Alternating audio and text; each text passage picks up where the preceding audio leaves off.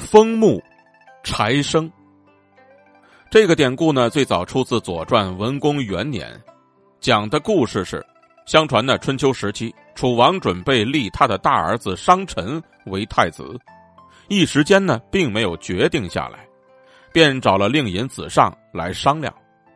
子尚呢就说：“大王啊，您现在还很年轻啊。”爱儿子的情感还不专一，如果您这样早就立了太子了，将来，如果您这么早就立了太子，将来情爱转移到另外一个儿子身上，再废除这个太子，这样做太容易发生祸乱了。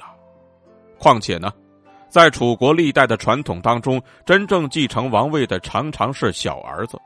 就拿公子商臣的外貌来说吧。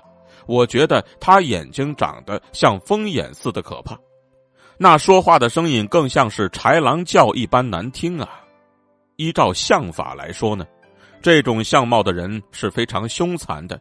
如果说让他做了太子，一定会做出什么不义的事来。楚王在听了之后呢，却不以为然，还是把商臣立为了太子。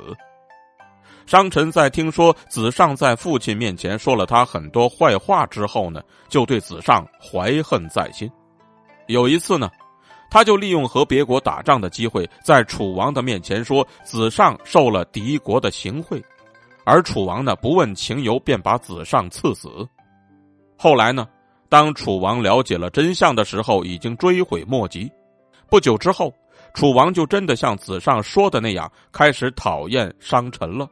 喜欢上了第二个儿子子直，便想改立子直为太子。而当商臣知道这件事情之后，便和他的老师潘崇合谋，率领宫中的军队把王宫团团围住，活活的逼死了他的父亲。等到他父亲死后呢，商臣就自立为王，称作楚穆王。